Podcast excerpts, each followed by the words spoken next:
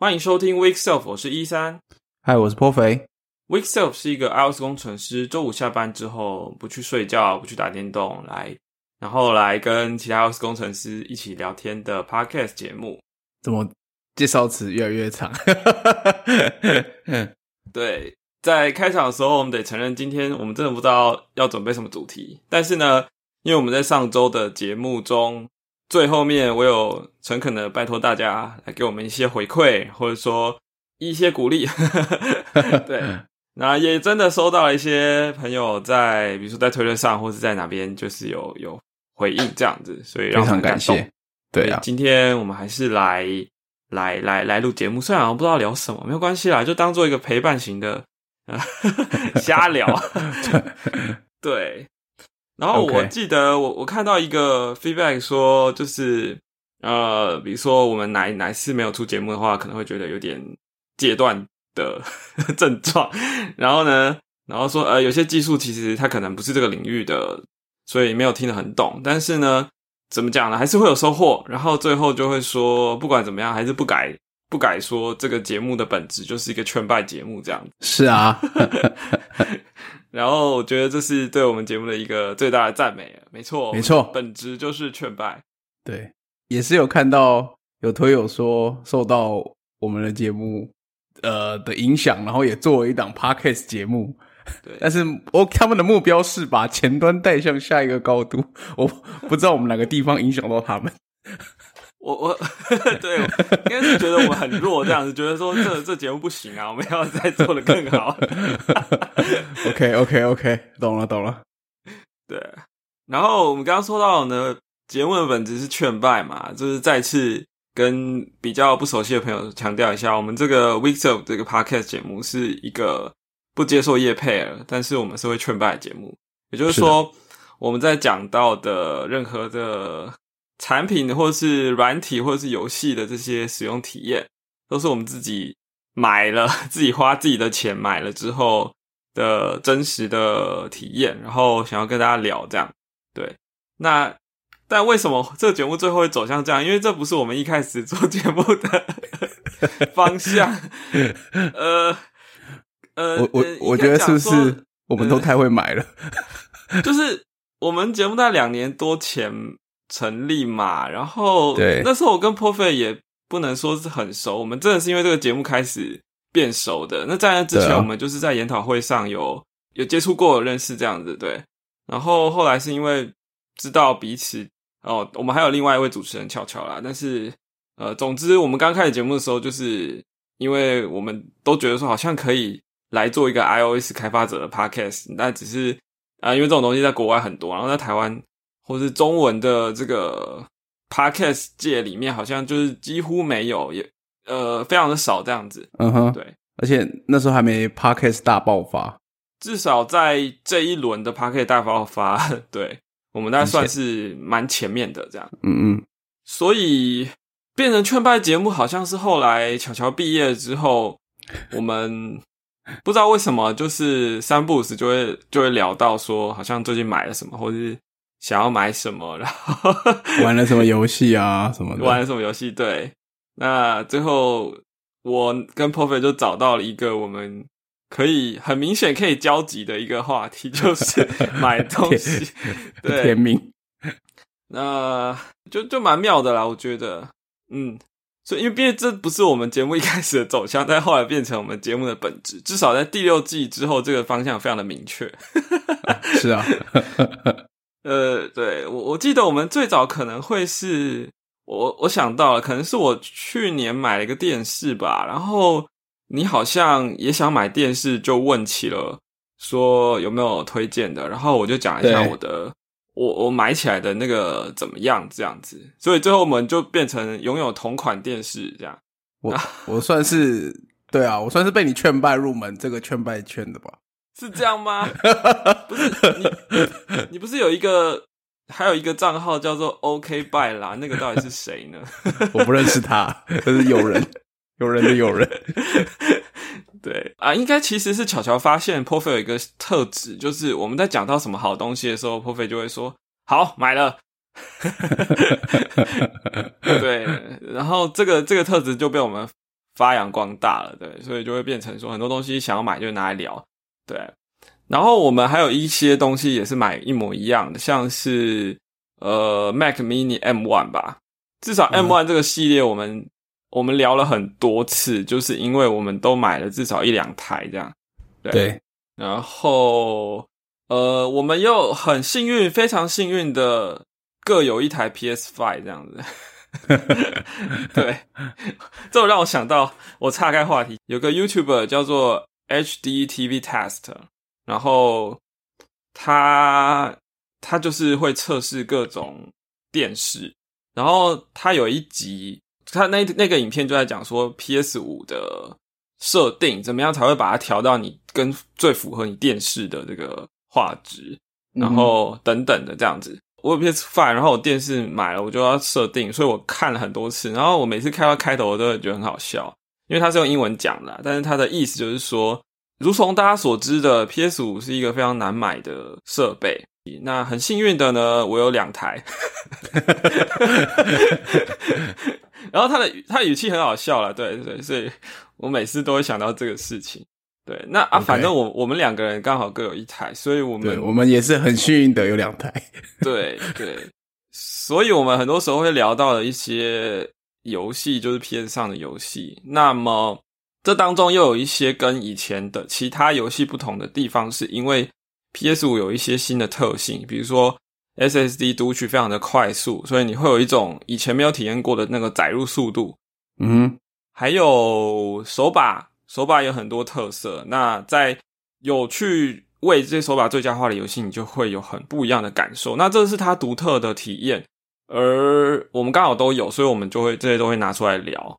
对，应该都有聊过。我们还有什么共同的东西啊？嗯，我想一下。哦，我想到了。就是我们，想到 我们，我们都跟公司申请了一个宽银幕，所以哦，对，大概在六月、七月的时候，我们曾经聊了一阵子，就是工程师要配外接荧幕的话题。那那时候，那时候觉得宽银幕好像有有很不错的这个视野，因为你可以塞很多内容进去。对，不过我后来觉得那个题目也太早聊了，因为用了一阵子之后，我是实在是不太适应它的那个。Pixel density 太低了，就是所以你看起来自动糊糊的。那工程师其实看字算是占大多数的需求，所以呢，呃，后来我就不用了。对，然后我相信 Perfect 之后应该也不会再选择同样的 solution，可能会换一个。对我其实对宽屏幕还是蛮有兴趣的，只是说我觉得我们那一台的问题是，嗯，就是它的 Pixel density 太低，然后 resolution 也不够。这样子，那我应该会想尝试更 五 K 就是解析度更高、更细细致的宽荧幕了。哈，这个有机会我们再展开来说。但是，对，简单来说，就是我们那个时候选的是一个超宽荧幕的主流三四四零乘一四四零。那么，其实，在业界不是应该说在市场上还有解析度更高的所谓的五 K 二 K 解析度，它就有点像是一般的三八四零乘。二一六零这种四 K 荧幕的宽度在加大，所以它等于是四 K 荧幕拉宽了。但是这种荧幕的解析度非常高，所以不是每个 Mac 都可以推得动。然后就我所知，可能会有一些相容性的问题。那我们用 M One 好像就就怕踩到雷了啊！那而且那种荧幕又特别贵，因为它的面板非常的少见。OK，所以反正那个没有买，所以我们也没办法推荐。是啊，哼。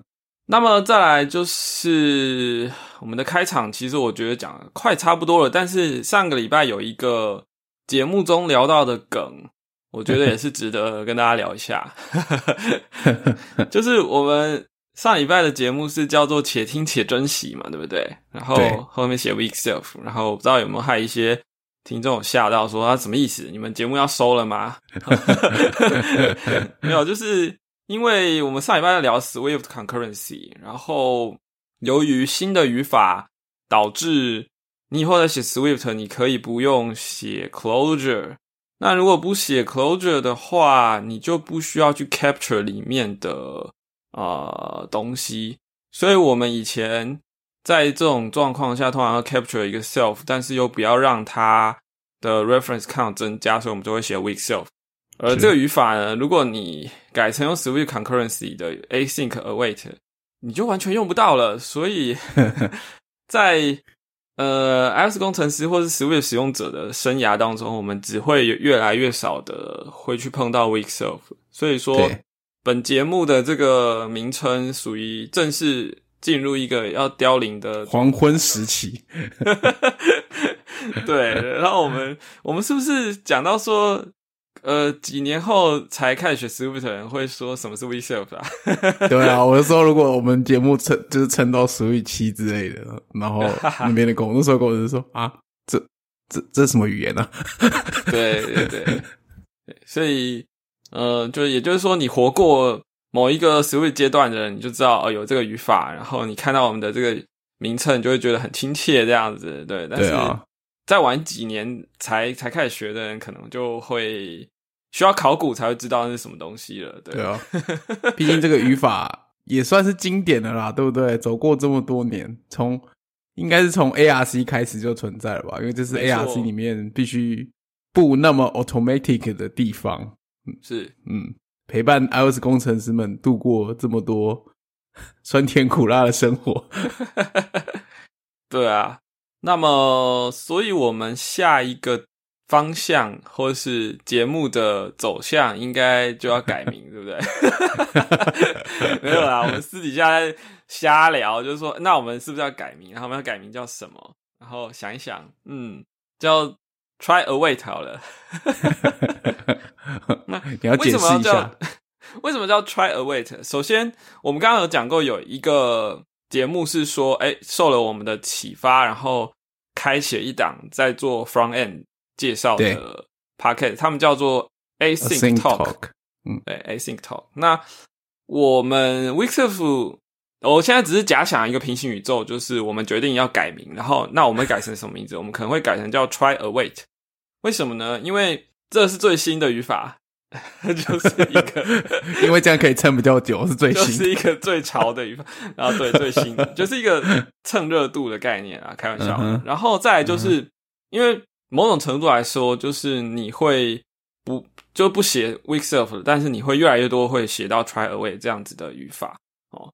然后再就是说，因为呃，Swift concurrency 在我们上上一集节目也有讲到嘛，就是 async 跟 await 这两个关键字其实是可以跟 throws 还有 try 去合并使用的。可是呢，你刚接触的时候，你应该不太容易记得到底是 try away 还是 await try。所以呢，如果有一档 Pocket 节目是 iOS 工程师专属的，然后呢，非常良心的把他们节目名称改成了语法的名字，那么你应该就不会记错了，对不对？就比如说，如果你只要你手写这个呃 s w i concurrency 的考题的时候，没有 compile 提醒你的时候，你就想说，哦，对，有一档节目叫做 Try Away，所以应该是 Try Away，就是所谓的利用 Apple 蹭热度的方式。纯粹瞎扯，反正就是对。对，我觉得好，至少我们这一集的标题就叫 Try Away，所以如果你牢牢记住这一集的标题，你应该会至少有一点印象，就是哦，Weekself 的八十七集是，对，我们还开玩笑说八十七不能再高了哈，然后是不是没错？接下来就要 Try Away 了，好，然后再还有一个梗就是，呃，因为身为做节目的人，有时候会有节目难产症。就 是会，我是想睡觉症，会想睡觉，或者说没东西好讲。像我们今天就瞎扯嘛，对不对？对。然后就是节目不出来，我们就说啊，请假，啊，或是这集就跳过这样子。那为了要让大家听众朋友了解，说我们是一个这种形式的随性的制作方式，所以呢，节目名称改成 Try Await，也就是说，你就试着等等吧。听不到就算了，你这一集没有，你就在 await 这样，没有人告诉你说这个 await 这个 function 什么时候会会 return 这样子，对，会 re resume，对啊，对，而且 await 本来就是一个 suspension point 嘛，对不对？就就跟这些我们的听众们一样嘛，每周一的时候就在说，哎哎哎哎哎，有没有？到底有没有？然后还有一个点，我觉得也很符合我们节目一概的状况，就是我们常会有录音事故。所以呢，我们实习其实是会说 error 的，没错。所以我们我们节目有这些错误，导致你最后不能 return 一个正确的值，没有最后的 value，你你拿不到。所以说，你就算 await，你不一定拿到正确的值。所以我们前面还有 try 半路翻车了。对，所以这节目再适合，这名称再适合我们不过了。这样有没有？如果听众朋友觉得，哎，这个名称很棒，支持你们改名的话，那那我们就来进行一些手续，这样子。对，就 其实对我们来说，就是增加一个成本，就是可能网网址可能要多买一个这样子。哎，赶快赶快下标签。不不不。不然就是这样好了。如果哪位朋友觉得我们这蛮适合这个名字，就先帮我们买一下 try await 点 dev 或是类似的名称，然后再捐赠给我们，这样也不错。对，好，所以我这有点半开玩笑，但我觉得这名称好像越讲越适合我们。改名字就大家就会变成要习惯一下啦，有点好笑这样。嗯，OK，好，那就是我们之前节目的回顾了，然后来讲一下这周的开发者新闻。对，我们成功的拖过了十五六分钟这样。啊，这周开发者其实没有什么新闻，只有一个我觉得是比较值得聊的吧，就是 TestFly for Mac 正式上架到 App Store 了。哦，那这个 TestFly 在苹果买下 TestFly 这个公司之后呢，它就一直都只有 iOS 版。嗯哼，所以应该也有超过六年了吧？对啊。这个东西等于千呼万唤始出来，但是它有一个问题，就是说，user 必须在 Monterey 上面才可以用。所以呢，换言之，你你要享受到，就 Mac 开发 Mac App 的开发者要享受到这个 TestFly 发布的好处的话呢，你只能开发给 Monterey 来使用的 App，至少在测试上面是这样子的。嗯。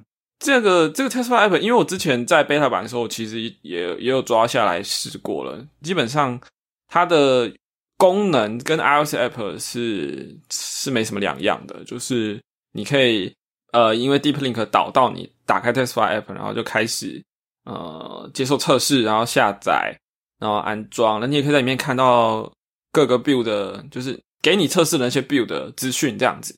嗯哼，那么所以。我觉得这个事情可大可小啊，因为对没有在开发 Mac App 来说是没什么感觉的，但是对于很多的 Mac App 的开发者，应该是非常大、非常大的事情啊。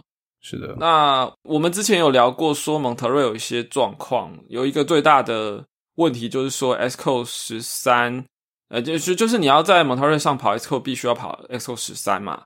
对，那如果你是 S Code 十二的话，你必须用 Workaround 的方式去跑，这个我是不建议的。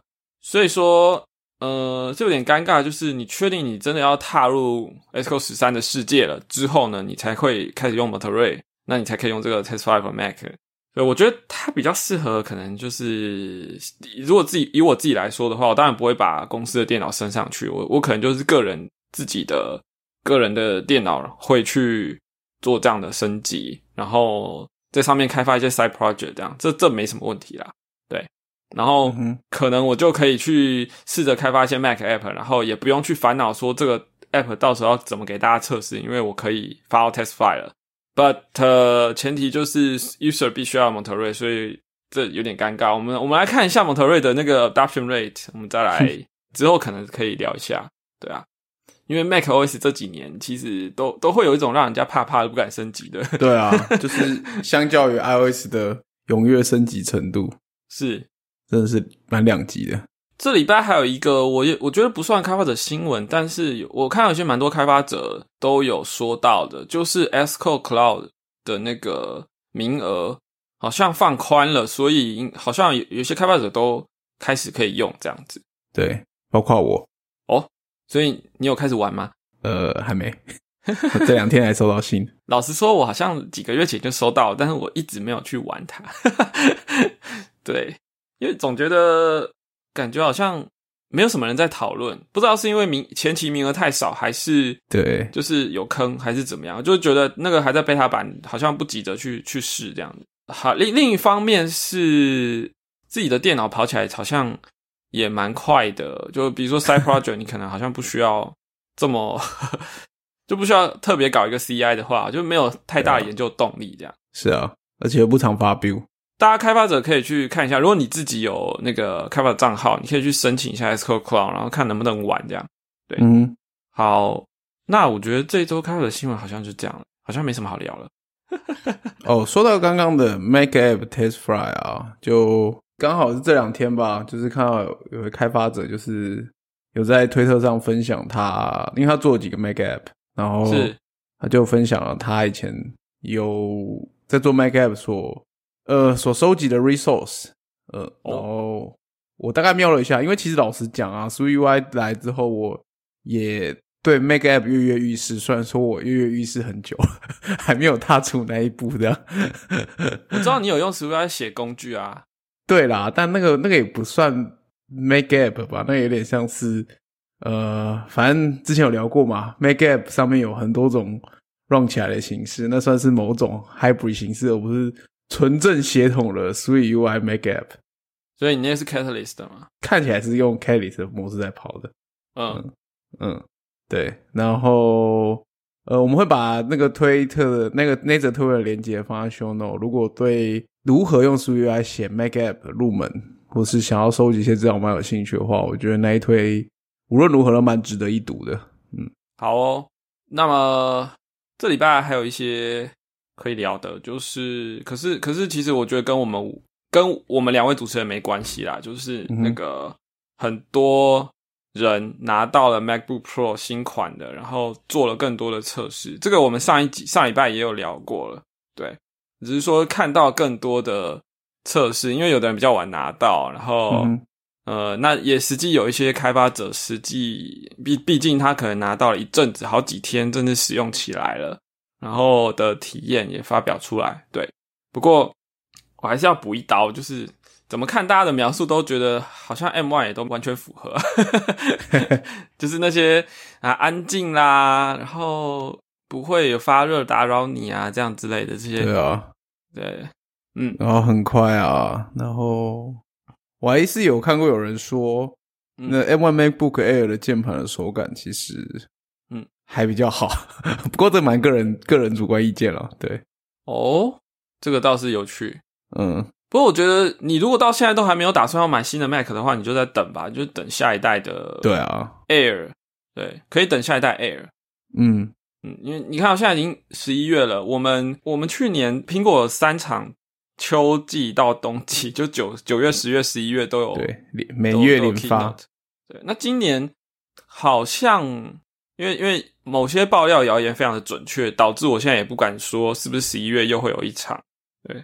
那我们可以确定的是，说苹果的晶片，呃，应该说供应链真的也是有受到这个全球的供应链的的的状况的影响，所以，嗯哼。呃，不过他们还是打出了应该也是史上最赚钱的一个季度，这样子，就是呃，我想说的就是老话一句吧，你想买就买，然后买得到才是真的，然后如果没错。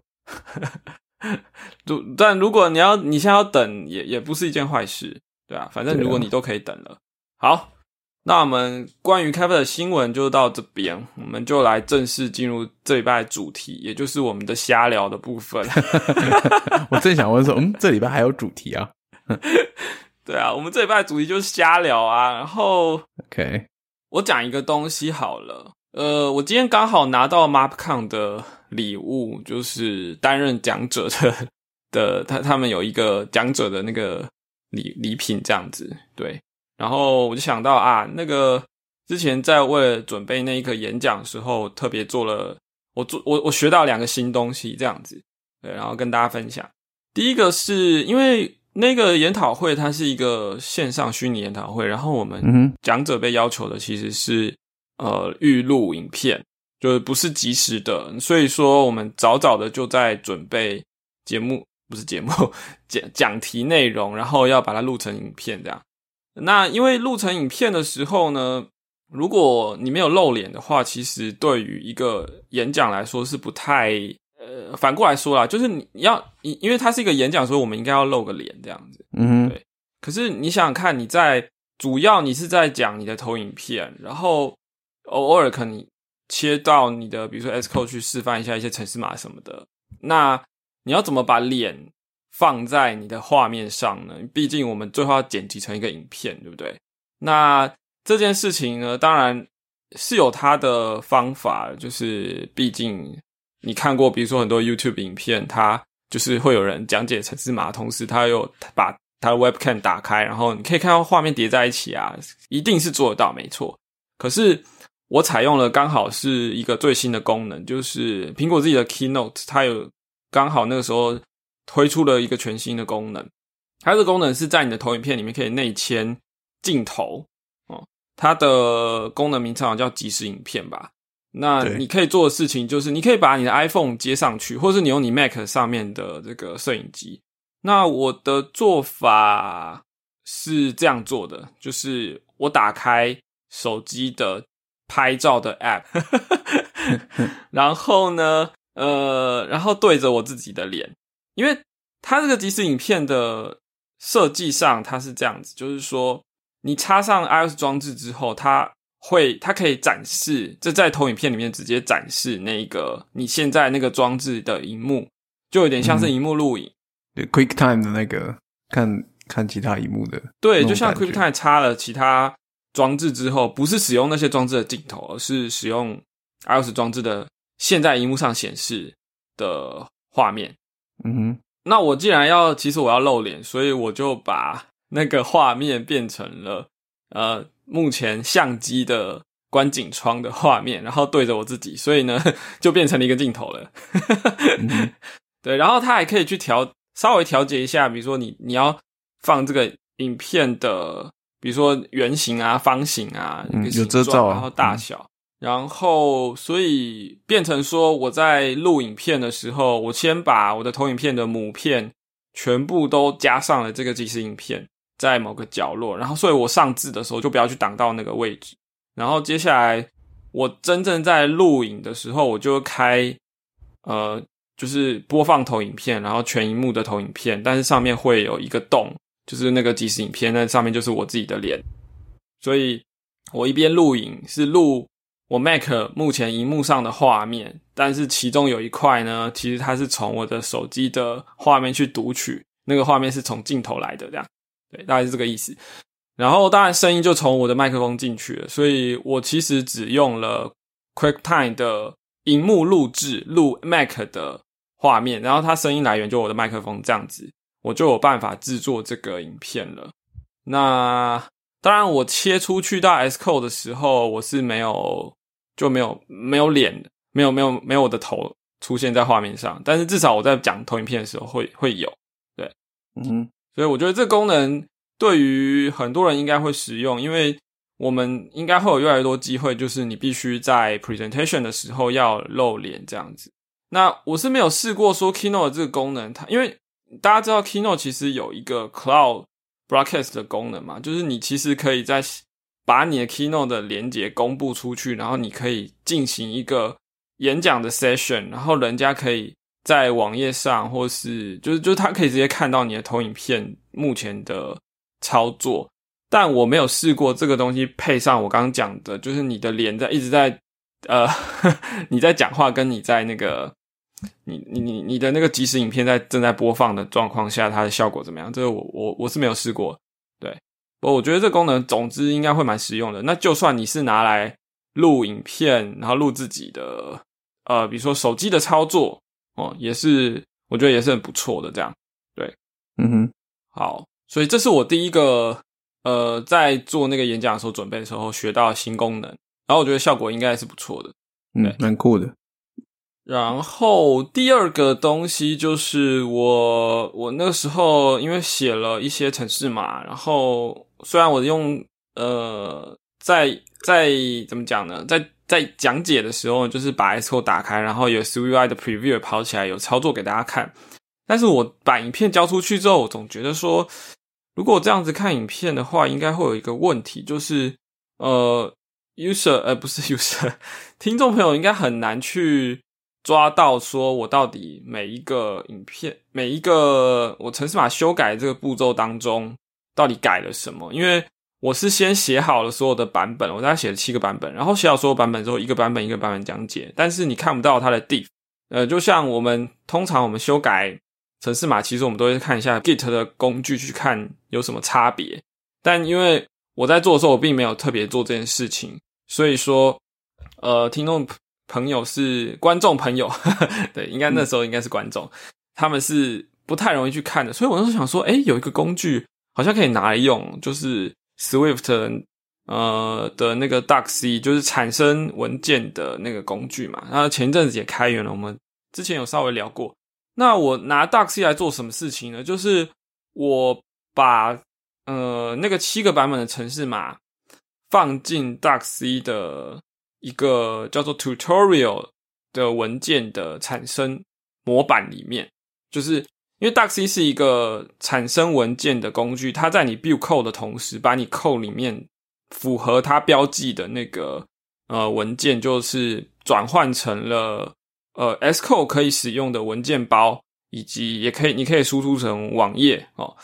那么，但但这过程中，除了就是苹果他们除了做这个东西以外，他还觉得说，哎，你身为一个，比如说你你要用 Duckc 这种东西，你要产生文件，你可能会想写一些教学，所以它有一个 tutorial 的功能。那具体来说，我相信很多人都知道，就是你去苹果的官网打 Swift tutorial 或是 iOS app tutorial，你就会看到一些教学。那个教学是他跟你讲说，这第一章、第二章、第三章各要讲什么，各有什么目的，然后他会配一些插图，然后当你在卷动的时候。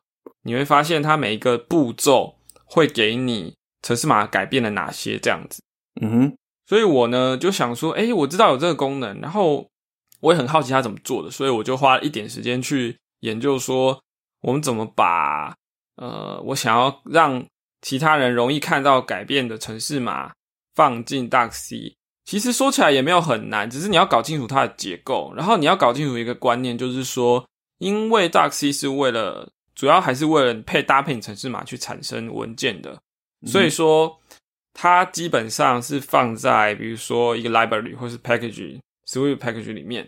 那可是我只是要放 tutorial 的部分，我只是要讲解说我有七版的城市码的变化，所以有点尴尬，就是我其实没有任何 source code 要写啊，我没有文件要写，你知道吗？就是我没有说我写了一个 class，然后这个 class 的功能是什么，并没有，因为我不是在写一个套件，我只是。想把我的城市码展示出来，然后看到它的地府而已，只有文件的套件，所以你就变成我要开一个空的 空的套件，然后就是里面其实没有任何的，几乎没有任何空。那然后呃，但是有 tutorial 的部分，就是你某一个资料夹底下，你写作这块是 tutorial，然后你就依照章节去编排放置你的内容，这样子。对，最后的效果其实也蛮，我觉得还不错，就是你真的可以在。每一个步骤里面看到城市码的变更，然后它就在网页上了。但是，当然，我后来也有注意到，就是 Duckc 的这个网页产生，它其实并不是完全静态的，它其实有一点麻烦，就是它不像 Jz 这种呃文件产生器，J Jz 产出来就是静态的，然后你就 HTML，然后一些 resource file，你全部放到一个。静态网站就可以用了。那 Duckc 的话不是那么的直觉，它还要它可能会用到一些 JavaScript 的套件。至少你在产生转成 HTML 的时候，它有一个 renderer。对，不过我觉得其实没有差，因为如果你要看城市码的话，你就会把整个专案 clone 下来，然后你在 Xcode 十三里面打开之后，你去 build documentation，你就会看到那个文件，然后它会在。Xcode 的 documentation 的视窗里面就会出现，所以其实你不见得需要把它 build 成一个网站。当然，能够 build 成网站的话，是对于比如说你在做套件的，呃，怎么讲？你要宣传人家来使用你的套件，比如说你是写个 SDK，或者是你是做一个给其他人很多人，你打算给很多人使用的套件，那你会希望说我放在 GitHub 上面，能不能在 GitHub 的那个 GitHub 点 IO 的那个 site 你就可以放，似乎没有那么容易啦。就是变成说，我们产出来的文件，其实最主要还是在 使用者他已经 clone 下来，或者他 package import 下来之后，他在 build code 的同时帮你产生的那个目前这样子是最简单可以看到那些文件的。对，对啊。那因为 C 开源了，所以相对来说很多，我觉得应该以后还有很多发展机会，让它变成一个更好用的工具。像我自己就会觉得说，这样的工具应该要能够支援 internal 的 documentation。因为我举例来说，我们在开发 app 的时候，我们应该会写一些文件，或是。呃，应该这样说啦。我们我们写一些，比如说你你写一些 model 嘛，你用了 class struct enum，然后你你其实会写，比如说三个斜线，然后写下说这个东西在做什么。可是因为 C 它主要是面对 public 的 framework 在用的，嗯嗯，所以说你如果一般我们在写 app，比如说 app 的 target 里面你都是 internal，你不会特别去把 app 写成 public 什么。呃，UI application delegate 嘛 之类的，不会啊。这边就有一个落差，就是说，我们只有在写在 public 的时候，它才会 build 出相对应的文件来，在那个文件浏览器才可以看得到。那这样就有点可惜了，因为也许我是想要跟我的同事之间，我们可能想要沟通，说在某个地方可以用 s c o 内建的文件浏览器查到我们的东西，目前 Dux 是不支援的。所以我觉得就这一点来说，应该是。还蛮有改进空间的，就是了。对啊，我觉得这个它这个现在，嗯，写我觉得写 tutorial 这个地方的确是蛮让人就是眼睛为之一亮，因为成品蛮好看的，然后实际上效果也很棒。不过就像你刚刚讲的，它现在仍然是主打说面对一个 framework 的 user 的角度所生成的文件，因为因此你也只有 public interface 会生成文件嘛。对，可是你又想一下，它的特性是，呃，你如果真的我们用 framework 的人，我们通常是用 dependency 的 manage tool 把这个 framework 引进来，而不是 clone 那个东西下来，这样子，对吧？那真正会 clone 下来的人，可想而知，应该是这个 framework 的开发者，对吧？但你又只能够写外部文件，你。相信对 framework 开发者而言，也会想要写一些 internal 文件，或是更内部文件，就是说，哦，我们在做这东西的时候，为什么要这样做？为什么这样设计啊？那这边是怎么样？这样会造成这样？这都是可能 common 上会出现的东西。可是，这就不是 Dark C 本身专长的地方，所以我觉得他在这里的情境的有点矛盾啊。嗯，他 对象是外部的人，可是外部的人通常不会选择这样看文件。嗯，对。外部人通常是用之前先查一下，然后在浏览器上看的。对对对，所以像这种能够生成静态文件的能力，是我觉得 Duck C 这一点实在是太蛮可惜的啦。嗯，是有在努力，反正现在开源了，就抱怨的人可以一起来 挽起袖子一起干。So，那你有你有真的把 Duck C 跑起来玩吗？有玩一下，然后我还有。因为上次我们聊到的时候，有说它的周边有几个嘛？首先是 Duck C 本身开源，还有 Duck C Render。那 Duck C Render 刚好提到，它其实是一个呃 Vue.js 的一个一个 application 在那边，它会负责我们 DocC。呃，你可以 export。现在 DocC 如果要真的要导出的话，可以 export，它会生成一个叫做 Doc Archive 的一个 archive 的 folder，那里面就是会有一堆 JS 啊、JSON 啊，然后 HTML 这样子。那但是这些东西是要靠刚刚说的那个 DocC render 把它跑起来，然后 host 在某个 Web Service 身上，你才能够看到的。所以这点，嗯，我觉得对大部分的开发者跟大部分开发者预期应该是有落差的，因为大家已经很习惯 JZ 这种静态文件这样。然后第二个是。呃，Symbol Kit 上次有看到，一开始看好像还蛮有趣的，以为是里面做了什么事情，就是可以去知道说哪些 symbol 之间是互相有关系的。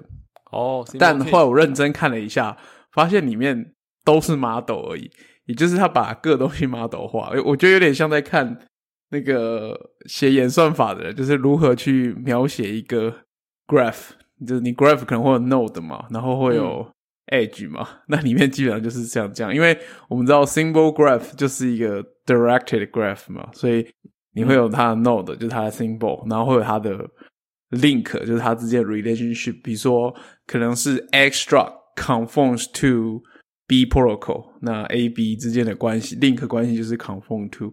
然后，呃，如果说你的 code 里面有用到一些类似的东西，或者是像它里面还有把 version 啊、preform 都 mapping 成一些物件，嗯我觉得这个可能还有点实用，因为相信处理 version 或者处理 preform 可能是一般 app 可能偶尔会遇到的情况。这有兴趣可以参考一下，是一个非常小的 framework。一开始我以为他那边做了什么事情，可以让他知道说这个他的对象要 build 的对象的 symbol 之间的关系什么。后来发现这是所以五点五的新功能，在它的 compiler 可以在 compile 的过程中间把他已经得到的 symbol graph，就是以一个档案的方式 export 出来。那所以他写的这些 model 都是 decodable 的 model 嘛，他们就是 decode 成这些东西，然后再去处理，让 DuckC 去处理。呃，总之，他把 DuckC 可以把这个绘出来的 symbol graph，它是一个静态的文件嘛，然后透过这些东西把它 model 起来，然后它就可以在城市里面去去处理各自之间的关系，这样子。嗯是对，最神奇的是失望吗？compiler，不过也也没有什么失望啊，就是就是就就是跟预期有落差啦，但 OK 了，那就是失望啊。对大 C 怎么？没有啊，你继续啊。呃，我其实没有像一三玩那么多，但我觉得有一个让人最感动的地方，就是说，我相信大家都很熟悉，就是用以前 Xcode 的那个 Quick Helper，然后去看东西嘛，对不对？那但是你 Quick Helper 里面还有一个就是 To Definition，对不对？然后你按下去之后会出现 S Code，就是内建的，然后一个弹弹出一个视窗，然后里面你可以看到 Apple 自己 framework，比如说 Foundation 啊、UI Kit、UI 这些内建的文件。但是如果你不小心在自己写的原件上做了这件事情，你是看不到的。对 但是透过 Dark C 之后，你可以改善这个体验，就是你可以看到你自己对自己制定的文件写的 Dark 这样，而且整合在那一个视窗里面，我觉得还蛮好的。除了 tutorial 之外，另外一个让我觉得嗯没办没办的地方，但目前就就刚讲嘛，你要你你是要写写 library，你要写 public，你才会看得到啊。嗯，青黄不接啊，不过我们在聊这件事情的时候，其实背后一个有一个，我觉得有一个东西我们是没有聊的，就是说为什么我们会在意能不能把文件好好的表达出来这件事情。嗯哼，就是我为什么呃怎么讲呢？就是知道文件重要性的人就知道啊，可是不知道的人，我们要怎么跟他解释呢？我觉得吼，呃，从我开始写成到现在，我觉得文件对我来说，就是所谓的开发者体验里面非常重要的一环。因为你嗯第一个，你可以说你接触一个新的东西的时候，你第一个接触到一定是文件，对吧？嗯，我记得在几年前那时候，我刚写成是没多久，呃，一开始就是加入一个新创团队，我们在 build 一些东西，然后当然就开始想说，哎，这些东西要怎么用？因为我们那时候做是面对开发者的工具，那当然就是开始遇到写文件的问题嘛。那也是我第一次写文件，然后那个时候正好是 Stripe 刚做的还不错，刚爬升的时候，而且那他们的文件我一直记得啦，就是那时候我第一次看到 Stripe 的文件的时候呢，就那因为那时候我们其实有金流，然后也是接了 Stripe，然后我就看他文件之后惊为天人，想说啊，这文件写的太好了吧！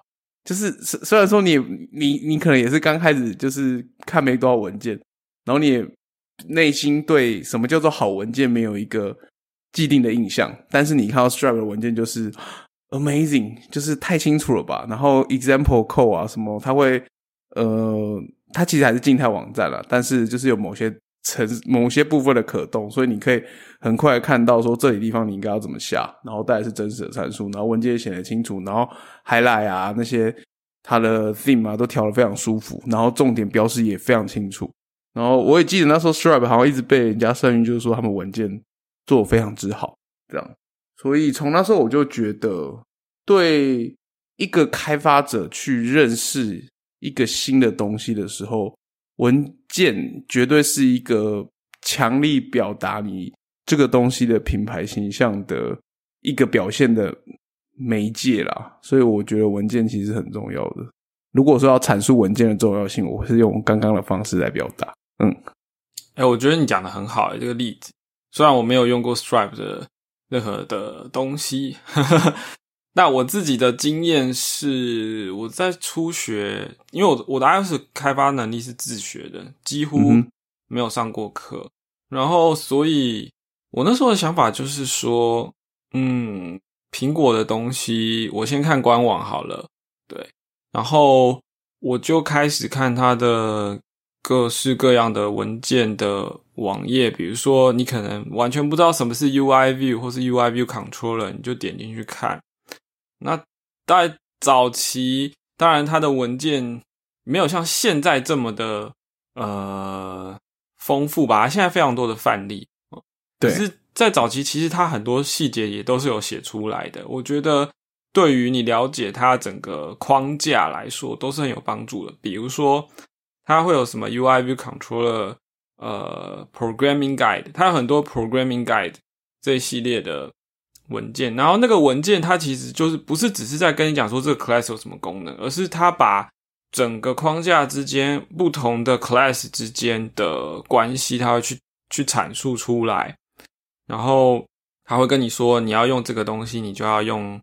跟那个东西搭配，你可能要先产生一个 object，然后再丢到另外一个 object，然后最后呢，你会得到一个结果什么什么的。对，所以呃，除了自学的时候，你可能就撞墙或者是怎么样，你就要 Google 去找一下人家有没有 sample code 啊，然后 Stack Overflow 上面有没有答案呐。但除此之外，具体来说，每一个原厂 Apple 原厂的 SDK 的。这些 type 要怎么使用？我就是会去看原本的文件，而且我发现，呃，虽然后面就 Switch 出来之后，后来很多人抱怨说，诶，为什么苹果的文件有时都不补齐，然后就是 No Overview Available 嘛，那个笑话。对，不是那个。可是至少我自己读了很多 Apple 的文件之后，我已经养成那个习惯了，然后有办法。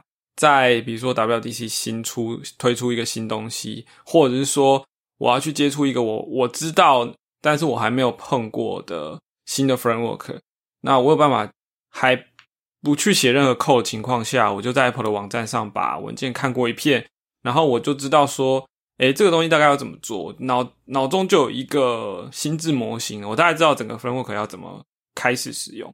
举例来说，假设我想要做一个。健康的 App，那我知道我要使用 Health Kit，但是 Health Kit 它自成一套体系，它有呃，它有一个 Store，就是储存的这个 Singleton，然后再来就是它有很多很多的 Type，因为健康的那个属性非常的多，然后嗯哼，呃，然后它就是它很多存取资料的方式是其他 SDK 是没有的，对。所以说，呃，我可能花了半天或一天，我在那边认真的读，说它到底整个是什么，然后看了一堆 object 的 name，然后 type 的 name，然后还有 category 啊，identifier 啊，一大堆这些东西。但是最后看完之后，就嗯，我觉得我可以开始做了。然后我那时候才开始写。那其实这样做起来就感觉还不错。就是我的意思就是说，在我们写 code 之前，其实我们要。我们必须要去了解整个框架的呃概要，你没有办法直接从一个 object 一个 type 就直接开始使用别人写好的程式码，基本上不太可能。所以说，我们通常就是会去看的文件，它都不是只有一页的，我们都是有它都有很多超连接，会连到不同的 type，然后我们都会一个一个点开去看一下，说，诶，它有这个方法。哎，我想说它应该会有什么功能，但是到底是在哪一个层级的地方？是在呃产出来的东西，还是在负责产出的东西那一层来设定，还是怎么样怎么样的？对，所以苹果的文件对我的帮助非常大，它让我在其实是毕竟你要研究那么多的东西是没有时间的，但是阅读上你渐渐找出一个节奏，你有办法读文件，你就知道说，呃，那个框架要怎么使用，那你就可以。在闲暇的时间，我其实很多时候是在手机上读的。然后呢，所以我了解苹果的框架的东西其实是这样来的。然后等到哪一天，比如说工作上需要使用的时候，我就知道其实 Apple 有原厂内建就有一个某个 SDK、某个 framework 可以使用，那我就可以马上找到它，然后再进一步研究，然后深深才才真的去下去写 code。但是这样子，我其实已经有一个。在我脑中，其实有很多的索引去对应到说不同的这个呃 library 或是 framework 有什么功能，这样。嗯哼，所以这个东西对于我觉得对尤其对 iOS 开发者非常的重要，因为我们这这这个作业系统越来越大，然后功能越来越多，然后你要知道的事情就是永远学不完，你不可能把所有 framework 的功能都学过一轮。但是如果你的阅读能力 OK 的话，其实你可以吸收很多的知识。在你的脑中建立索引，等到你哪天要用的时候，就可以提取出来。那当然，这边有个弹数，就是你必须英文不能太差。所以我我一直都觉得，呃，你要当好一个，我不知道其他的领域的工程师怎么样，可是我觉得你要当好一个 iOS 工程师，你一定要读得懂 Apple 的文件，然后你一定得有，就你一定得。你要去读，而且你不能读错，你知道吗？因为我有见过有的人，就是同一份文件贴给他看，结果他的理解完全是错的，然后可能是因为他英文呃搞错他的意思，这样子，我觉得这个就很可惜了。那所以呃，我们有时候都会说，我们工程师应该要去多看别人的城市码，但是我觉得在你看人家城市码之前，你可以先看他的文件，然后他文件如果写得好，你其实很容易理解他的城市在干嘛。至少你在用起来的时候，你不会搞错它的意思。那当然，这个这个推展出来，就像你从 Stripe 的文件得到了一个很很好的体验，影响了你后来在思考这件事情。我觉得我也是一样，就是我觉得苹果写文件有写的部分都不会算是太差哦，没写的我们就不说了。有写的部分不会太差，那也就是说。对于我们后来在自己写自己的城市的时候，我们就会去想说，有很多的良好的范例可以提供你命名上啊，或者是 API 设计上的一些参考。举例来说，URL session 它是一个很常用的这个 type 嘛，然后对它里面就是你你可以直接用一个 URL session，然后你也可以用 singleton 的呃这个 share 的这一个 object 直接来用。但你也可以用 configuration 来设定特定的这个 URL session 的 object。那这样子的架构，在其实比如说你假设你要做一个 API 包一层 API 给人家的 SDK，你就可以做类似的事情，就是你可以你可以有你可以有类似的设计这样子。对，那所以我。我觉得文件读多了，其实我们了解的不是只是片段知识，我们其实了解的是有点像是地图。你你可以知道说，呃，很多地方有有些呃，这怎么讲？Point of interest 就是有有趣的点，你可以去探索。只是说你可能现在没空去探索，但你知道那边有东西，这样。然后你的地图拓展越来越大的时候，就会让你后面呃学新东西更快。嗯哼，像我在。看 iOS 十四的 widget 的时候，我的掌握速度就非常快，因为我我学过 Watch OS 上面的 Clock Kit，它的呃 refresh 的逻辑，然后所以 widget kit 出来的时候，我我一看就知道说那个完全是一样的模式，就是它整个文件的结构是那么的相似，其实它背后的原理应该是一样，然后苹果对它的。设计应该就是你不是一个动态一直更新的，你是一个比较偏静态，然后你的呃，你你不能让它太吃资源等等的，对，所以嗯，我得说文件给我很大的帮助，然后至少在学习上给我很大的帮助。那这后来也影响到我去产生新的文件的时候，我知道我会去想说，比如说我写了 SDK，然后我去想说。别人在看使用我的这个套件的时候，他会怎么样入手？哦，我们有机会可以再聊聊 README 要怎么写啊。但是 至少，呃，就是自己体验过文件重要性的时候，当你在写一个好，你你有一个很棒的 idea 的时候，你想要写出一个人人可用的，比如说 Swift 的开源工具，好了，那你不能只是说你程式写的很好，你一定要有好的文件让。去去销售去去 sell 你的这个你你写出来的东西。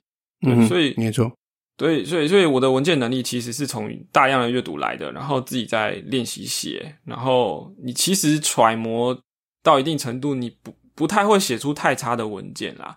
对，那我记得就实际的个案例吧，就是像那个呃，Function Builder 也最早叫 Function Builder 嘛，刚出的时候，呃，我就想说，哎，这个语法不错，我们可以来写一个就是 NS Attribute String 的 Builder。因为我们知道 N N S attribute string 要写出一个好的一个一个比较复杂的 string 的时候，要非常的非常的繁琐嘛，对不对？我想说，我可不可以用类似 s w i 的那种 builder 的语法来写？所以我就写了一个套件，而且我就很快就写完了，可能半天就写完。因为其实它只是把语法包了一层这样子。但呃，当我第一版本推推上去公开的时候呢，哎，马上就收到一个 feedback 说，你有没有文件？然后我就想说，哦，我写了一点点文件，但是我没有写范例，所以呢，这地方有改进空间。OK，所以我就马上又补了一版上去。后来那一个套件就登上了 iOS 最大的那个开发者周报，不是我的，对，是那个有几万人的那个 iOS Dev Weekly，对我自己很喜欢的一个周报。对，那那就那就表示说，其实呃，你你写了一个套件，然后。你去跟人家说这个东西怎么用，当然我里面实做是没问题，然后我也把测试有完整的覆盖了。但是最重要的是，我的 README 很清楚，告诉人家说你要怎么使用它，为什么用这个套件有什么好处，然后呢，你想要自己修改某个东西的时候可以怎么样做，等等等等。那这些功夫都花一点心思去把文件做好之后，嗯，它就变成了一个很好的入门工具。那我相信。很多人啊，不要我不要这样讲哈，到时候被巧巧反对。就是我相信我跟 p o f e 哈哈，这样就好了。就是我们很多时候在，因为我们自己私下很多讨论一些城市码的东西，然后我们很常就是丢给对方一些呃别人写好的，比如说 library 啊套件啊，或者一一几段城市码，那。我相信我们都不是看到那些东西后就说好，马上载下来，然后开一个新专案来玩玩看，不可能。我们一定都是用在往浏览器上读，读一下人家的呃，读一下人家的套件的 README，然后看一下它有哪些 class，然后里面写了什么实作。那这时候你看，如果你没有文件的话，其实你根本没有办法进行讨论，因为没有人有空去跟人家讨论一个新的技术、新的 library，然后。只有程式码，没有任何的教学或文件的，这是不可能的。对，所以我们在很多时候，我其实很惊讶 Pofi 在掌握新知的速度。但是呢，但久而久之，我发现，哎，其实我把文件仔细看过去的话，我可以追上这个速度。好，那讲讲了这么多，我其实只是要说。为什么今天我们谈 d u x C？其实它背后更重要的意义是在于说，文件在工程师的生涯里面是有它的重要性。然后至于至少我们两个自己在这方面都受惠良多。嗯，没错。我觉得你看文件的方式啊，就马上让我想到以前在玩，就以前玩游戏的时候，不是会那种战争迷雾吗？哦，然后就是你你你也知道，你不可能把每一块战争迷雾都消除，对吧？但是你会快速的掌握几个重啊，这里有什么东西？你大家看到一个角落，你就说啊，这里有某个什么要塞。这个角我看到是要塞，我不，但我也不用说真的要把所有的迷雾清到，就是整个要塞的体身体都已经显露在打星海看到那个矿有有在那边。对对对对，哎，这边有个对，这边有几块水晶啊，旁边有矿产啊，这边有什么什么？那你真正要用到它的时候，比如说真的攻打它的时候，你才会真的去绕过那些东西的。对，但是在那之前，就是只要有一些线索，然后重点，我觉得你讲的心智模型很好，就是就文件真的是给你一个 context 嘛，我觉得比较好文件是给你一个 context，告诉你说这东西思想是怎么样，他在干嘛，解决什么问题。所以我觉得像另外一个呃 Swift Evolution，其实是我也觉得蛮好的，它给我蛮好，因为每一个 Evolution 你去看它，其实都有分几个阶段，第一个是你的 motivation 是什么。嗯，就你为什么要有这个 evolution？你想要干嘛？可能是以前有些事做错了，没有做好，那你想要改进。那也有可能是你觉得说，哎，别的语言有很好的功能，比如说像举个例子好了，那个写过 SwiftUI 的人一定都写过 SoundView 这一个这样子的一个语法嘛，对不对？那这语法其实从 Rust 里面学借镜学来的一个语法。那它当然让 SwiftUI 现在很多事情基基本上这个语法算是 SwiftUI 非常重要的一个灵魂角色啊。嗯就是有它，我们才能这样写嘛。那像这个回到 evolution，就是第一个 motivation 是什么？然后第二个是它有呃 propose 的 solution。然后通常大部分的人会附上一段 code，就是你可以很快的，就算你可能这这个问题可能当然对现在思维来说，它已经是一个非常庞大的语言，有非常非常多的特性，有非常多的 branch，你不可能知道每个角落。但是这个文件 evolution 会很清楚的定义。问题的 scope 是什么？为什么要这样做？在 motivation 地方就定义好，然后它也会有一个 proposed solution，通常会有一段小 example code，让你可以很快的认知说，哦，原来是这种感觉，原来用这样是用起来这样。因为有时候文字描述说，哎，比如说像刚刚讲的 some view Rust 有啊，可是我们不知道到底实际上在术语里面它会带对我们带来什么影响嘛？那可能它就有一个类似的 example code，那大家就很快可以理解说，哦，这件事情原来对我们的效益是这样。那会有一些后续的讨论啊，然后还包含实作的方向啊，还有未来可能演进的方向。因为每个 evolution 可能能做的有限，那还留下一些事情给后面的做。所以我觉得像它这样的结构是非常好的，因为你很快就可以知道它所有的 context，该知道的重点，就背景解决什么问题，那我们要怎么解决。所以呃，有兴趣的人也可以去偶尔就翻一翻 evolution 啊，我觉得里面。也算那个算文件吗？那我觉得算是某种形式的文件，只是可能不是我们一般所认知的 API document。但我觉得里面在叙述事情，给 context 你是一个蛮好的训练。像一三刚刚提到，就是他会去看一些东西。我相信一三绝大绝对不是说去看说，哎，这个 interface 什么 did update 或什么这个 dedicate 的。是是什么时候发生？怎么说明的嘛？都是一个可能说，哎，这个 framework 在干嘛？然后做了什么事情？为什么要这样设计？这种类型的文件，所以我觉得 evolution 在跟这种文件是他们本质上都是在传达一个 context。然后 evolution 没有很大，一个 evolution 也有很大的啦，但大部分 evolution 都不算太大，就可读。就是大家有兴趣也可以读一读。我相信。对大家在描述 context 应该是有帮助的。我们其实，在节目中很多次都讲到 Swift Evolution 的某某某些 evolution 的内容，比如说，呃，某个 Swift Swift 的特性或新功能，或者是对为什么要提出这个改变，然后做了什么事情。但是，其实我们背后的脉络都是因为那个东西有文件化。没错，它等于是一个提案，然后在提案当中就有好的范例跟你说为什么我们要这样改，然后它好处是什么，坏处什么啊？会有有没有什么其他可能的选项？然后接下来大家就可以在这上面讨论。毕竟你面对的是整个 Swift 的社群，这么多的使用者，然后你你有的有的提案是 Core Team 人自己提的，有的提案是不是内部人提的？对，那所以你等于是在跟真的要去写的人。跟真的在在用的人要去讲说，我想要增加一些改变，然后为什么等等的，那它是用文件形式来做的，所以我觉得我们其实可以有有机会找一个开辟的主题来讲 Swift Evolution 这这个东西本身啦，就是不是在讲说每一条项目是什么，而是来谈一下这个本身，因为这个东西在怎么讲呢？我对我觉得对我的影响也不小，个我 iOS 开发者来说，就是会有一种。学习经验就是他一直丢新的东西出来，然后你去跟的话，你就会哦，原来可以这样，哦，原来可以这样子。对你，你如果完全写 Objective C，然后完全不不碰 Swift 的话，当然你也是可以做好你的 App。那你如果完全你你也写 Swift，然后完全不碰 Evolution 的话，你也是可以写好你的 App。可是跟着讨论这些东西的时候，你可以看到这个语言的演进，然后你就会心里有一些。怎么讲？你就想哦，原来我这边是别扭的语法，原来是怎样怎样哦。也其实其实搞不好搞不好有什么这样子之类的。对，我们来推坑大家来读一下 evolution 好了，我们找个时间。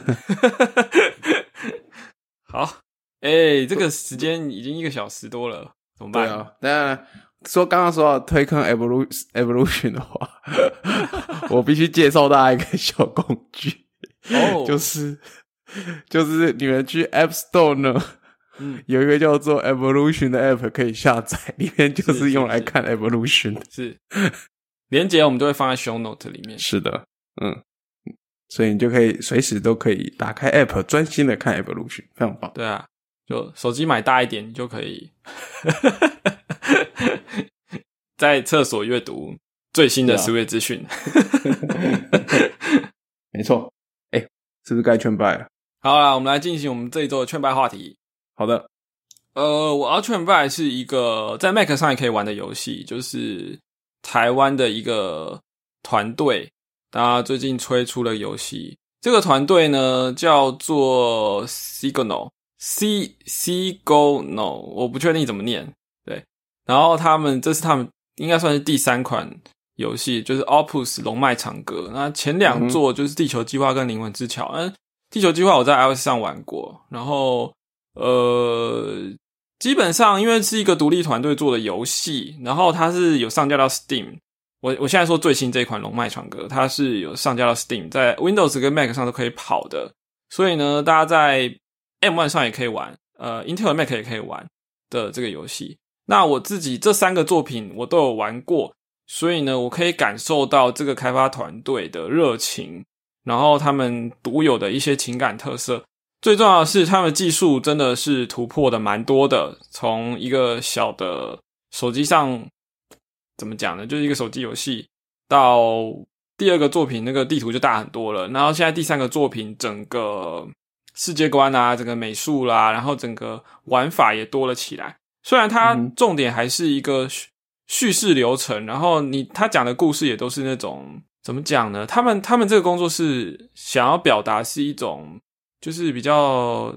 情感面上，就是也不是说温馨，我觉得他们他们自己也没有办法讲的很清楚，就是他们其实在讲，就是让让玩家体验到一种特殊的情感，然后这个情感可能你只能借由游戏去感受这样子，对，因为游戏你才可以架空某些东西，然后创造出一些是呃一些特别的体验，这样一些特别的互动，对，所以那这个游戏也不贵啦，呃。我不知道下一他听到节目的时候可能已经特价了，特价结束了。对，反正就是呃，Opus 龙脉场歌，我推荐给大家。然后呃，不只是支持台湾的开发团队，我觉得它本身也是一个非常不错的游戏。我还没有玩完，但是我我得说，在 Steam 上它是压倒性好评，九十七 percent 以上吧。对，嗯，那前一座《灵魂之歌》在 App Store 评分也非常非常呃，《灵魂之桥》。也非常非常高，对，就我觉得怎么讲呢？你你你可以看到一个开发团队的成长啊。我觉得你如果照顺序玩的话，其实会蛮蛮深刻的体会，就是说哦，嗯哼，这个这个团队东西越做越好，这样真不错。对啊，好，我的部分是这个，好换我了。那我也要介绍一个也是台湾团队做游戏哦。呃，我觉得我先就是这个游戏。我其实 follow 很久了，然后最一开始其实是二零零四年，呃，如果年纪跟我差不多的人，可能都会经历过这段曾经的回忆。也就二零零四年的时候，有一个我记得是台艺大吧的毕业生，那他做了他毕业专题，就是那时候 Flash 还正红，就是什么阿贵啊，那各种 Flash 小游戏啊，就是非常的蓬勃发展。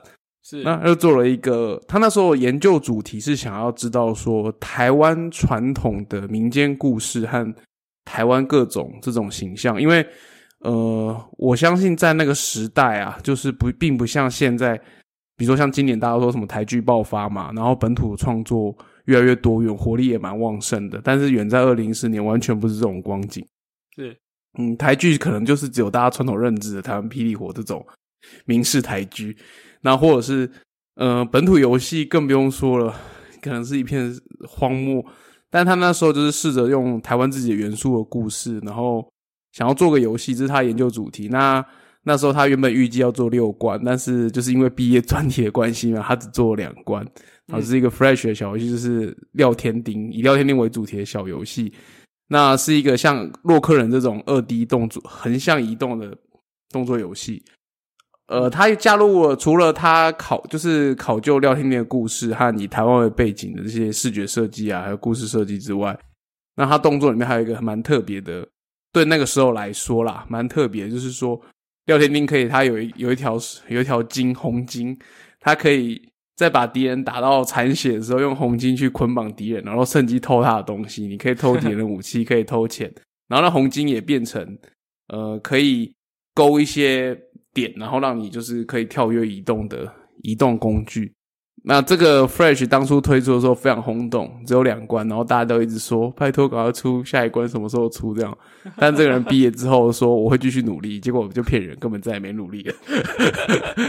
然后就如今时光一晃晃了十七年了吧。总之，在其实这个这个游戏就一开始是那个有个游戏公司叫五百嘛，那他们现在改名叫创友。那他们在几年前就有发一些公关消息，就说他们要把这款，就是他们得到这个游戏的版权，然后他们要重新制作这个完整版的游戏。那当初的作者也有参与监制，这样子。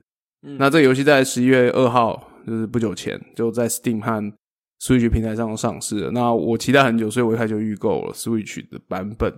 这样，那我现在玩不多啦，那。我觉得老实说有瑕有余，那我就大概先说一下我目前的感受，还不是推坑，因为我才玩两关而已。那嗯，我觉得第一个是场景的考究啊，其实蛮用心的，很细腻。像台北警察署，当初台北州警察署其实还原的还原度还不错，蛮高的。然后还有大道城的场景啊，和一些路人的设计啊，像还有一些。有一些小设计，我觉得蛮有趣味的。比如说，里面有一个说书人，那你一开始的教学关卡和后面，你可以玩到后面关卡后，你可以玩回去玩前面的关卡，都是要去找说书人。可是这个设定是因为那个说书人就是专门讲廖天天的故事。每当你过了一关之后，他就会说：“哎，你又发生什么冒险？赶快跟我讲。”然后他就把这些东西写成故事，所以你可以去找他回忆那些故事。其实就是玩前面的关卡。我觉得这设计蛮趣味的。然后。整体上来说，动作其实蛮流畅的。就是这这个，我觉得是动作流不流畅是这种游戏的第一要点。那剧情的话不好说，因为我现在没玩多少。但我觉得有些小缺点还是有的。就是呃，一开始老实讲啦，人物的敌人的类型跟他的敌关卡的长度来比。会觉得类型略显不足，所以一个关卡玩到中后期，虽然没有多长，但跟他的人物的多元性来相比的话，因为毕竟都是人类嘛，对不对？它不是一个架空世界，我觉得这可能就是做真实世界为背景的游戏的一个挑战点。就你可能也不能太天马行空，廖天鹰总不能突然变喷火吧，或者是说长翅膀，或是装什么护符啊，这个就完全不对了嘛，对不对？但 但也因为这样子。就少了一些地方可以发挥，像其实有些跳跃的时候会让我想到空洞骑士，可是你也知道空洞骑士有很多护符，或到后期是玩法是非常非常多元性的。可是，在廖天定的这个故事之下，呃，似乎就没那么容易，对不对？如果你在这个时候是一个游戏设计者的角度，也不容易，所以是可以体会的。但整体来说，我觉得还蛮有趣的啦。那就是因为怪少了一点，所以我觉得。你会一次想玩到破关的那种冲动没有那么高，所以我也是我现在没有玩才玩到第二关的原因。这样，那但是目前来说，我觉得还是优点大大于缺点这样子。嗯，然后再玩更多，我再跟大家报告接下来心得。目前感觉还不错。嗯，酷，至少那个风风格氛围是蛮吸引的嘛。我自己看了大概二十分钟的开头影片，我觉得那个场景。对我，然后我还有一点，我觉得算是如果真的要推坑的话，有点可以推，就是其实你玩下去，你真的很快就可以知道说这个团队真的是蛮用心的。嗯，你会感受他们用心设计，想要呈现给你一些小惊喜，或者说，或者说他们说，哎，我们这其实在这边做了很多努力。那那种你会感受到方式，并不是他们很招摇说，哎，我们在这边花很多心思建的这个模组或什么，但是你就是玩的时候，你会觉得说啊，他们真的是有用心在设计这一块，然后。这些地方有些小惊喜，从这个地方你都可以知道，这个团队的确投出不少心力在设计这个。像还有一个，比如说它就是台语发音，然后你也可以在语言上选择台文，那当然也有一般传统的繁体中文这样子，然后里面出现的元素都是我相信大概是我这辈啦，台湾人都很能够有共鸣的元素，比如说中间他讲过场旁白的时候是用一个录音机，然后会有人讲台语这样子，然后不时穿插一些呃漫画风格的过场，然后也有很多我们以前所熟悉的玩具的元素，比如说啊阿飘啊什么什么之类的。是，呃，而且呈现的方式并不讨厌，然后也蛮细腻的。光这一点我就觉得蛮值得推荐的啦。嗯，你应该是买 Switch 版吧，对不对？我是买 Switch 版，嗯，因为它 Steam 的版本只有 Windows，有没有？对，Steam 只有 Windows，有点对 iOS 开发者来说，可能不一定有 Windows 电脑，像我就没有。那这表示。表示什么？没有，我不知道。该该该，我我懂，我懂你的意思，我懂你的意思。没有没有没有，我没有说什么的。OK，没关系。你虽然没有说，但是我我心领神会。我我如果是我的话，我应该就会去买 Windows 版的，因为我想要看一下它在 Windows 这个平台画质可以到什么程度。虽然它硬体要求是不高啦，对，但是。对我最近对 Switch 的印象真的是，你读取真的太久了，真的，这这个也是一个问题。我我经过 PS 的 PS 五这种，对，就就他只是换个地图之后，虽然说旁边会写修蛋姐，我就觉得 很喜爱，我告顾哎，但是这不是游戏的问题啊，这是 Switch 这个平台本身的原罪，没办法。嗯，好好，今天的圈拜。差不多这样啦，都是台湾的游戏。嗯，那快乐时光总是特别快，又到时候说拜拜。喜欢我们节目朋友呢，请到 Apple Podcast 给我们评五星好评。我发现都没有人评啊，有评了，但是没有留言这样。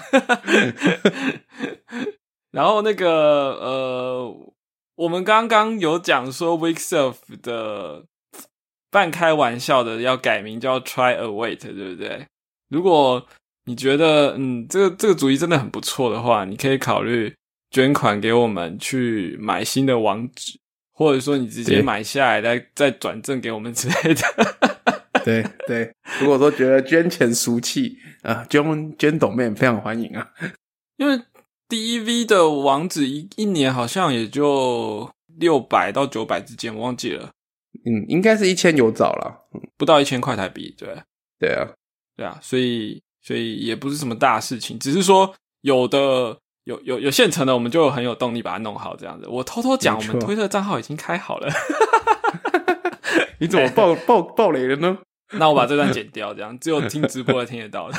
OK OK，好，那喜欢我们节目朋友呢，记得到推特上面跟我们互动，就是我们很喜欢大家在推特上跟我们说，哎，这一集讲什么，我觉得很棒，然后或者说这个乱扯一通什么的啊。其实我觉得搭配着你边听上边听到什么就上来发推，其实也是一个蛮有趣的的的，有点类似弹幕的感觉。就是呃，对，在在推特就是不不呃，影音跟文字未必同步的弹幕。呵，对啊，开玩笑。那就我们这一集节目就到这里了，谢谢大家，谢谢大家，拜拜，拜拜。